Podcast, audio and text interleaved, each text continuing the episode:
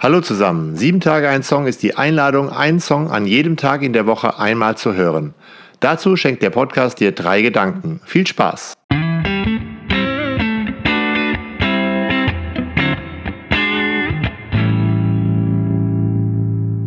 Sieben Tage ein Song, Folge 147. Bosse und Nora Tschirner, Nebensaison.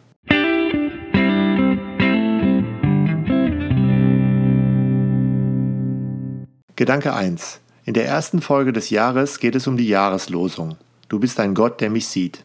Sehen und gesehen werden. Wie leicht wird da etwas übersehen? Wie leicht meine ich etwas vorher zu wissen? Na, und dann muss ich nicht mehr fragen und kann gleich Urteile fällen oder schlaue Tipps geben. Ich bin sehr froh, dass ich für diese erste Folge des Jahres eine tolle Begleiterin in diesem Podcast habe. Ich bin Sarah, ich komme aus der Schweiz und arbeite hier für die evangelisch-methodistische Kirche als Gemeindeentwicklerin. Ich bin aktiv auf Instagram als die fromme Heretikerin, wo ich ganz viel über das Leben und Krisen nachdenke und schreibe und zeichne. Und ich bin auch Teil des Kollektiv Glaubensweite, wo es um progressiven Glauben geht. Wir sind alle Teil des Vereins Fundamental Frei und beschäftigen uns ganz viel mit dem Nichtglaube oder Glaube. Auch die Jahreslosung hat etwas von progressivem Glauben. Denn Hagar gibt Gott einen Namen. Du bist ein Gott, der mich sieht. Die verstoßene Sklavin mit ungewisser Zukunft hat etwas erfahren, wo sie sich erkannt fühlt, angesehen. Das Ansehen meinen wir uns ständig erarbeiten und erobern zu müssen. Wir opfern Zeit, um uns Ansehen zu erarbeiten. Durch Leistung, Schönheit und Scham oder Erfolgen, die wir vor uns hertragen fantastischen Urlauben und so weiter und so weiter. Hey komm, lass sehen, zeig mal. Aber liebst du mich auch dann? Kannst du mich so sehen? Kannst du mit mir die Nebensaison überstehen? Manchmal stecke ich in dem Zwang, schöne Miene zum bösen Spiel zu machen. Ich tue so, als ob Sommer wäre, aber es ist kein Sommer. Auf einer Ferieninsel ist das einfach mit der Nebensaison. In mir drin wechseln aber die Jahreszeiten ständig aber es ist gut, wenn ich einen Bezug zu meinem inneren Kalender habe und auch Ansagen machen kann, was bei mir gerade für eine Jahreszeit ist. Die Nebensaison des Lebens wird in dem Song von Bosse und Nora Tschirner als etwas Sichtbares, ja, etwas Greifbares dargestellt. Da sind keine Engländer mehr, da ist Dauerregen und Nebel und die Jalousien sind ganz unten. Es ist der Zustand der Lotterhose, der leeren Strandpromenade und der schlappen und elenden Ideenlosigkeit. Ich frage mich aber, was ist, wenn die Nebensaison für alle anderen nicht als Nebensaison erkennbar ist? Außer für mich selbst. Und was ist, wenn die Nebensaison sich nicht mit der Hauptsaison abwechselt, sondern einfach ein Dauerzustand ist? Was, wenn die EngländerInnen nie zurückkehren und ich einfach Irland bin, wo es halt einfach fast immer regnet?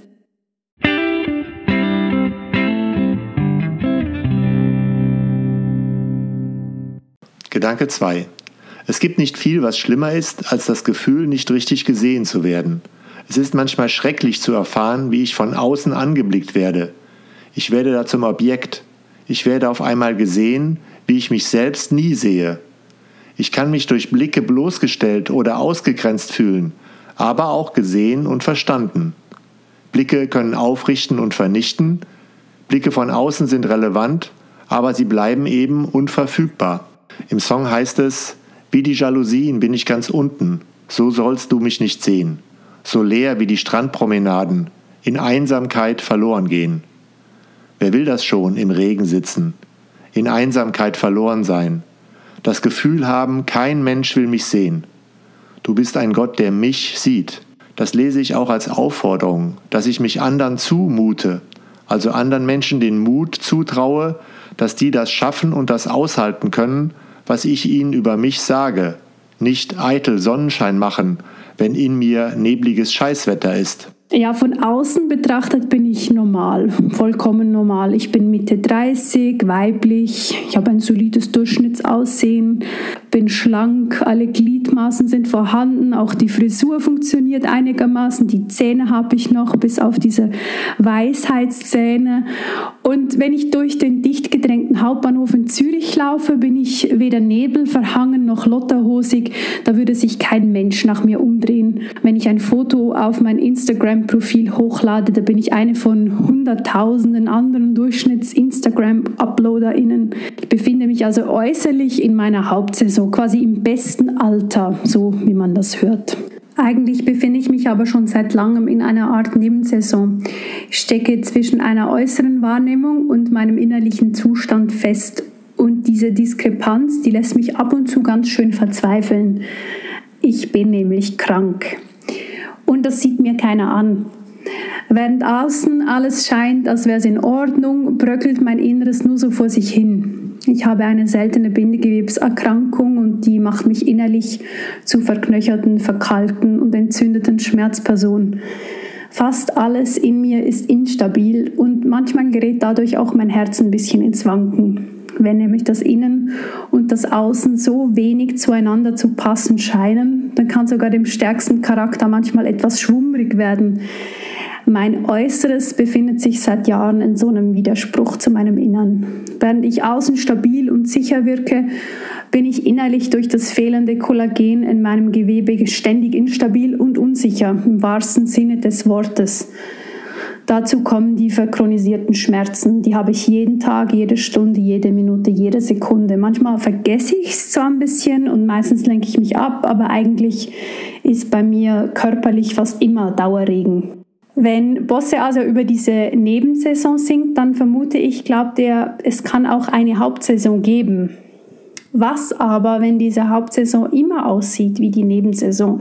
Was, wenn man immer krank ist, immer behindert ist, immer Schmerzen hat, immer Medikamente nehmen muss? Die Liebe kann eine, vielleicht zwei Nebensaisons aushalten, vermute ich. Aber mal ehrlich, wer will denn schon Dauerferien machen am Seetalplatz in Emmenbrücke? Das ist ein sehr, sehr hässlicher Ort hier in der Schweiz.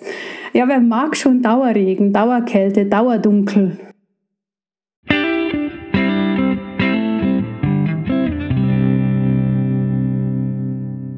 Gedanke 3. Wer mag schon Dauerregen, Dauerkälte, Dauerdunkel? In der Situation, wo Hager sich unverstanden und falsch beurteilt fühlt, ja, wo sie rausfliegt und in die Wüste gejagt wird, da erfährt sie irgendwie ein Gefühl, dass es da eine Instanz gibt, die sie wahrhaftig ansieht. Du bist ein Gott, der mich sieht. Du bist ein Gott, der mich sieht, ist ja ein Satz, der nicht so gefühllos dahergesagt werden kann. Ich denke mal, dass Hagar in der Situation klar geworden ist, wer sie selbst ist. Wie fühle ich mich eigentlich in dieser Welt? Und dabei hat sie festgestellt, dass Gott sagt, ja Hagar, ist zwar nicht alles wunderbar gelaufen, aber ich sehe dich, wie du dich in dieser Welt fühlst. Ich verstehe dich. Wer mag schon Dauerregen, Dauerkälte, Dauerdunkel? Jemanden verstehen. Jemanden sehen ist etwas anderes als zu sagen, Kopf hoch, das wird schon wieder. Denn bei meinem Gast Sarah sehen wir ja, es gibt auch Sachen, die nicht so toll sind, die einfach bleiben. Im Song heißt es, wenn die letzte Fähre kurz vor Abfahrt ist, alles off, tiefer Nebel und es pisst. Fährst du mit oder küsst mich? Raus aus dem Elend, raus aus dem Trist, raus aus dem Antifantastisch. Es gibt irgendwie immer Auswege, sich aus dem Staub zu machen, wenn es anstrengend wird, sich verpissen eben. Auf die Fähre steigen und tschüss. Aber in der Bibel heißt es von der Liebe ganz oft, sie bleibt. Sie verpisst sich nicht. Liebe ist nicht Friede, Freude, Eierkuchen. Liebe ist nicht Dauersonnenschein. Liebe ist nicht zu sagen, ist doch nicht so schlimm, sondern Liebe bedeutet auch mal Tränen und Dreck küssen. Liebe heißt auch mal im Regen stehen. Aber Liebe öffnet einen neuen Blick auf das, was fantastisch ist, auf die Hauptgewinne, die eben manchmal auch im Matsch und Dauerregen liegen.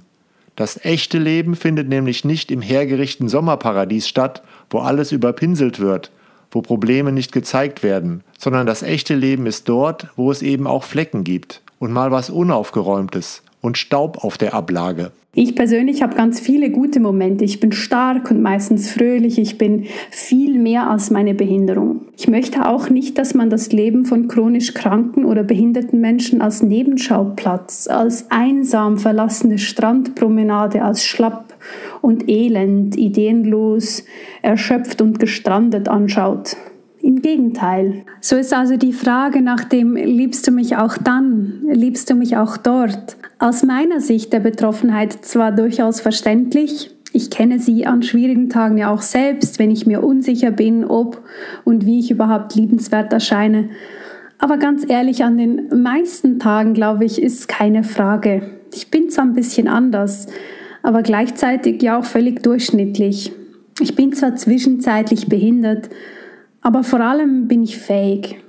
Ich glaube, ich bin großartig, kreativ, mutig, ab und zu lustig, meistens liebevoll und in all meiner instabilen, unsicheren Nebensaisonalität, glaube ich, bin ich doch ein richtiger Hauptgewinn.